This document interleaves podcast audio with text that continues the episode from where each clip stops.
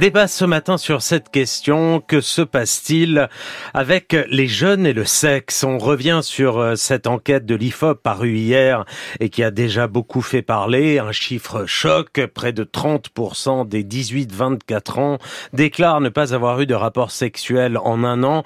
Ils étaient seulement 5% en 2006. Comment en est-on arrivé là? Qu'est-ce que ça dit de la société française et de la jeunesse? On en débat ce matin avec Camille Carnel, créatrice du compte Instagram Je m'emballe clito, autrice des mots du cul, manifeste joyeux des sexualités aux éditions Le Robert. J'avais beaucoup aimé ce livre. Alexandre Lacroix, philosophe, directeur de la rédaction de Philosophie Magazine, auteur d'Apprendre à faire l'amour aux éditions à la J'avais beaucoup aimé ce livre aussi. Votre dernier livre vient de paraître. Il s'intitule, s'intitule, pardon, La danse, philosophie du corps en mouvement et c'est aux éditions Alary également. Bonjour à tous les deux et merci d'être là ce matin pour parler de sexe, le sexe et les jeunes. D'abord, est-ce que vous avez été stupéfait par les résultats de cette enquête? Comment vous avez reçu ces chiffres, cette dégringolade? Est-ce qu'ils vous inquiètent ou pas vraiment? Camille Moncarnel Absolument pas. Moi, j'ai pas du tout été surprise par ces chiffres. On va dire que moi, je suis du côté euh, de l'intime et du côté euh, du lit des personnes et notamment des femmes depuis maintenant six ans. Et c'est quelque chose que je vois. Euh, ce qui moi, ce qui m'a manqué dans ces chiffres-là, c'en est deux. Le premier, c'est que quand même une femme sur trois a déjà vécu des rapports non consentis et que quand même une femme sur dix déclare avoir déjà ressenti de la pression.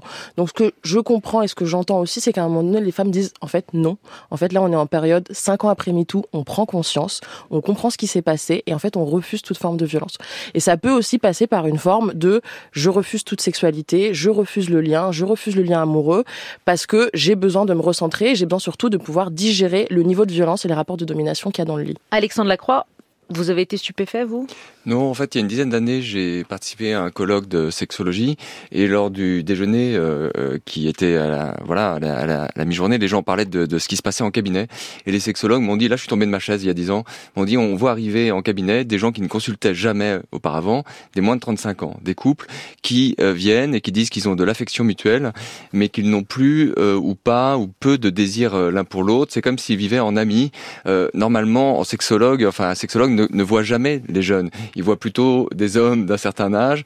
Et là, ces hommes-là, euh, euh, les hommes mûrs ont trouvé une solution médicamenteuse avec le Viagra ou le Cialis. Or, on voit une nouvelle patientèle. Et l'explication que les sexologues avaient à l'époque, c'est que ce, déclin du désir ou ce côté un peu blasé euh, est dû à une sorte de surexposition, euh, d'être précocement blasé, avoir fait beaucoup d'expériences très jeunes, avoir été surexposé peut-être à la pornographie et se retrouver à 21, à 22 ans un peu euh, à satiété, un peu comme euh, si vous voulez dégoûter quelqu'un de manger, euh, il y a une méthode très simple. Hein, c'est euh, on, a tous faim, mais si vous lui installez un buffet débordant de victuailles tous les jours dans sa chambre, au bout d'un moment, la simple vue euh, de toutes ces victuailles débordantes va l'écœurer, si vous voulez. Et, et, quelque chose de cet ordre-là. Pour vous, c'est pour vous, c'est le porno, et c'est vrai que ça. Il y a un des chiffres aussi qui est, qui est étonnant. 42% des hommes de moins de 35 ans ont déjà évité un rapport sexuel pour préférer se masturber en regardant du porno. Il y a une, clairement une réponse à aller chercher de cet ordre, de, dans cet endroit-là, non? Oui, bien sûr. Je pense que le porno déjà est construit de façon à ce que ça soit clairement addictif. Le porno répond quand même à des standards qu'on nous qu'on nous bassine et qu'on nous matraque depuis maintenant euh, énormément de temps. Et j'ai l'impression qu'il y a aussi cette, euh, cette cette notion de faut que ça aille vite, faut pas que ça me prenne trop de temps. Le porno finalement répond aussi à une dimension de consommation dans laquelle on est. Il faut que ça aille vite, faut pas que ça me prenne trop de temps. Alors que les sexualités, il y a quand même une dimension du lien, il y a quand même une dimension du lien amoureux. Il se passe quelque chose, c'est un véritable moment. Je sais pas si c'est plus je veux difficile. c'est plus difficile qu'une masturbation. Euh, pardon de parler de ça à 9h12, mais mais euh, c'est c'est il faut faire un effort. Alors comme vous dites, le, le, porno, c'est c'est simple, c'est concis, ça peut prendre à peu près 5 minutes, euh, et puis ensuite on peut passer à autre chose complètement. Moi, ce que je trouve quand même intéressant, c'est que je vois que les, notamment les 18, 24, 25, ils sont pas dans une forme de, on n'a plus de désir, on n'a plus de plaisir, on ne veut plus ressentir ça. Le vrai sujet, c'est le rapport avec l'autre. Euh, on continue à se masturber. On a vu que pendant le Covid, les, les ventes de, sextoys ont complètement explosé. Euh, il y a une vraie volonté de se réapproprier son corps et d'abord peut-être de le connaître soi-même avant de se dire, ok, ben en fait là, je comprends, je maîtrise les codes du consentement et du coup, je me sens à l'aise et je me sens capable du coup d'être en lien avec une autre personne.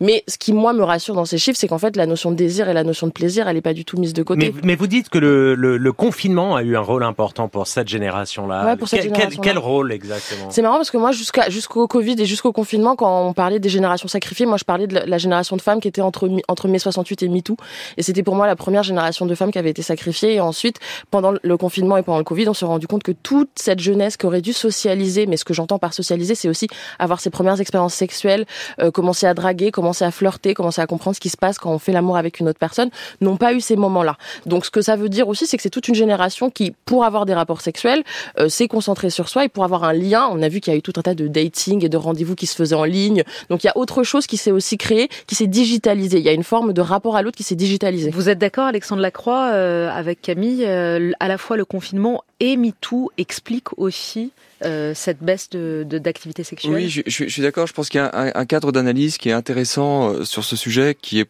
ce qu'on appelle la théorie des scripts sexuels.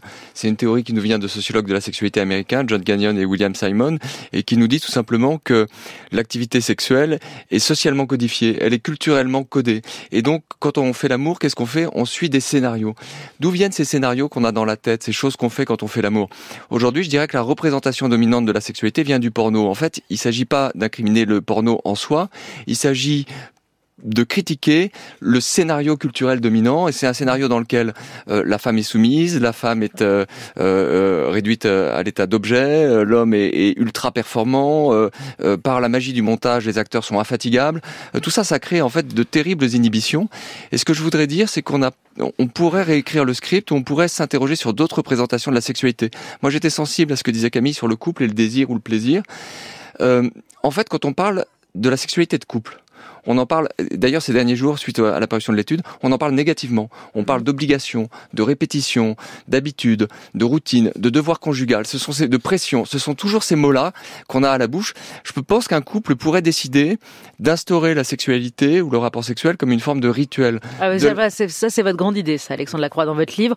Vous dites, il faudrait euh, euh, un couple où on décide de faire de la sexualité un rituel physique et spirituel. Qu'est-ce que ça veut dire ça? Ben, euh, Imaginez que dans votre vie, euh, voilà, où il y a des tâches professionnelles, du stress, des problèmes, vous posiez un rituel qui serait un rituel de méditation, par exemple, ou un cours de danse, ou l'habitude de faire de la musique. Qu'est-ce qui va se passer? Ce rituel, c'est répétitif, mais en fait, ça va pas être une routine, ça va rayonner sur l'ensemble de votre bien-être physique et psychique. vous voulez qu'on prenne rendez-vous le mercredi à 18h Tous les mercredis à 18h, il y a sexe. Il y a sexe oral je trouve que je trouve que la, la, la, les, les, couples manquent d'un récit ou d'un script qui leur permettrait d'inscrire la répétition dans une forme de beauté, euh, de quête de soi. Après tout, l'intimité, c'est le lieu où on peut exposer ce qu'on est, sa vulnérabilité. Puis j'ai envie de dire, euh, la vie est assez courte, on a beaucoup de boulot, beaucoup d'obligations. Si on n'a ni désir ni plaisir, autant mourir tout de suite, quoi. Camille Aumont-Carnel. On va pas mourir tout de suite. On va trouver des. On, pas pressé. On, va s'en sortir. On va avoir des orgasmes. Tout va bien. Euh, moi, ce que je, voulais dire, c'est que euh, ce que je ressens notamment euh, vis-à-vis de cette génération qui sont les 18-25, c'est déjà cette volonté de séparer le romantique du sexuel. C'est je peux être en lien romantique avec une personne sans forcément avoir envie de consommer la sexualité. Ce qui va rassurer les personnes qui sont asexuelles et ce qui va aussi rassurer les personnes qui ne veulent pas forcément être dans un couple exclusif. Ce que je comprends aussi dans les interactions, dans les interactions, c'est qu'il y a une forme de défocus chez, chez, cette jeunesse, de se dire qu'en fait potentiellement les sexualités ne peuvent pas être la structure euh, des interactions qu'on a entre nous, c'est-à-dire que d'un seul coup, on a un rapport des activités qui est presque linéaire et pas du tout en forme de hiérarchie où il y a la sexualité, c'est ça qui compte et en fait nos sorties, nos activités, nos messages vont tourner autour de cet objectif-là. Mais on a du coup des personnes qui me disent, bah en fait franchement Camille, le cul c'est et le sexe c'est ressentir du plaisir, passer un bon moment. Très sincèrement, je mets au même niveau le fait d'aller faire de la poterie avec des potes, le fait d'aller mhm. faire une randonnée et le fait potentiellement. Oui, ça, ça revient, ça. Ouais, il y a la sororité, la famille, euh, l'amitié euh, sont au même niveau que le sexe, alors que sans doute chez des vieux comme nous, euh, c'était, oui, c'était, c'était plus important, quoi. Il y avait, il y avait au-delà du sexe, la, la, relation amoureuse, la drague, la séduction, avec quand même, c'était, c'était l'objet, c'était un objectif de vie plus que d'avoir des, des amis, non? Bah, je pense que c'est, c'est différent, ça change. moi, je trouve ça plutôt agréable et je trouve ça plutôt pertinent comme euh, comme analyse. Il y a une forme de désacralisation de la sexualité. avec ce, mouvement de libération de la parole, ça a permis à plus de personnes d'en parler. Ça a permis notamment à beaucoup d'hommes de déconstruire aussi la notion de performance, de masculinité toxique, et qu'eux-mêmes se sont dit, franchement, euh, je suis hyper chaud, je crois, pour la poterie. Euh, et je trouve ça, et je trouve ça plutôt, et je trouve ça plutôt pas mal. En fait, la question que pose cette enquête, c'est le sexe fait-il forcément le bonheur, ou est-ce qu'on peut être heureux dans un couple sans faire l'amour au fond? Euh, euh, euh, bien, alors chacun fait comme il veut. Je veux dire, c'est le, le, il s'agit pas de prescrire, d'être normatif. Il y a déjà tellement de normes et d'injonctions à l'efficacité, à l'orgasme associé à cela. Donc chacun fait vraiment comme il veut. Mais je trouve que mettre la sexualité sur le même terrain que quelque chose qui est un peu pratico-pratique, c'est dommage. Moi, l'analogie le, que j'aurais envie de faire, c'est de comparer le, moment sexuel aux arts vivants, c'est-à-dire à la danse, évidemment, ou au fait de faire de la musique ou du jazz avec quelqu'un. C'est-à-dire, c'est un moment très particulier où je peux exprimer ce que je suis dans ma nudité, dans mon intimité. Je peux exprimer mes fantasmes. Il y a très peu de lieux où c'est possible dans la société d'être entièrement soi-même et je peux atteindre l'autre s'il se montre à moi comme il est. Donc cette chance-là qu'on a en fait euh, de, de, de, c'est comme la chance de jouer de la musique avec quelqu'un, c'est de sortir quelque chose de son intériorité pour le partager. C'est quelque chose qui est extrêmement libérateur et qu'on n'a pas, à mon sens, dans une partie de tennis. Hmm. Oh si, peut-être pour certains. C'est libérateur à condition que ça soit pas du tout des espaces de, de non-consentement, des espaces de domination. C'est aussi ça. Mais ça, évidemment. ça, évidemment. Mais là, l'enquête, elle va au-delà du consentement ou du non-consentement. C'est vraiment une baisse de la pratique sexuelle.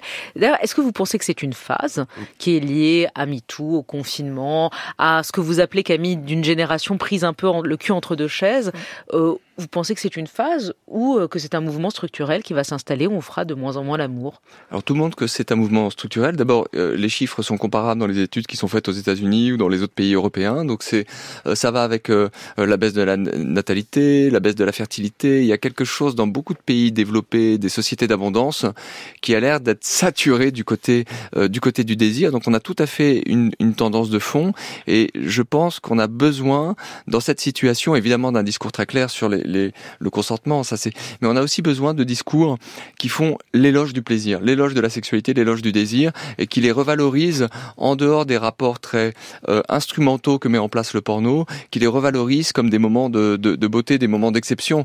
Euh, voilà, les arts érotiques, ça sert à ça. Euh, mmh. L'écriture peut servir à ça, c'est-à-dire qu'il y a de la beauté et de la poésie dans le rapport sexuel. C'est finalement quelque chose qui n'est pas si courant quand on est abreuvé par le streaming de Pornhub. Vous trouvez qu'il manque ces discours, Camille Aumont-Carnel? Bah moi j'en fais mon œuvre, donc euh, très sincèrement, ça fait cinq ans que le langage notamment, c'est vrai que moi j'essaye d'avoir une démarche militante qui qui est associée à une forme de joie. Et d'ailleurs mon dernier livre, le sous-titre c'est Manifeste joyeux des sexualités, et je revendique vraiment le fait d'œuvrer, le fait de créer à travers de la langue et des langages des nouveaux imaginaires de sexualité, de façon à ce qu'on potentiellement revienne à une forme de sexualité qui est uniquement associée à du désir, à du plaisir. Je pense que l'éducation sexuelle aussi, il y a énormément de choses à faire. Moi j'invite vraiment les politiques à faire preuve de vraiment de courage politique, c'est-à-dire que c'est pas des discours c'est pas juste des communiqués de presse qu'on envoie. À un moment donné, le courage politique, c'est aussi débloquer, débloquer véritablement des moyens. Que l'éducation nationale ne veuille pas aller sur le terrain des sexualités, c'est une chose, mais dans ce cas-là, le minimum syndical, c'est quand même de débloquer des moyens pour les associations, pour les entreprises qui vont se créer, pour les militants et les militantes qui, elles et eux, euh, veulent bien. Et après, la partie culturelle, je pense qu'il faut investir massivement euh, euh, l'espace culturel. Moi, à défaut d'investir l'espace politique, j'ai vraiment décidé d'investir l'espace culturel. Et je pense qu'il y a une, reforma une reformation juridique, légale de l'industrie de la pornographie à faire. Je pense qu'il faut aussi euh, inventer d'autres narratifs, il faut écrire encore plus de séries, il faut produire toutes les séries euh, de ces féministes qui veulent avoir une vision et qui veulent pouvoir euh, dépeindre autre chose. Tout ça dans la joie, tout ça dans le beau aussi, tout ça dans la bonne humeur. Mais ça marche. C'est important. Ça marche, Camille. Ouais, ça marche. Franchement, ça marche. Moi, je suis au plus près des personnes. C'est 200 messages par jour. C'est ma volonté, c'est d'avoir un impact positif sur la vie des femmes à court terme. Moi, quand c'est dans ces 200 messages, c'est des femmes qui me disent en fait j'ai eu mon premier orgasme, en fait j'ai compris si.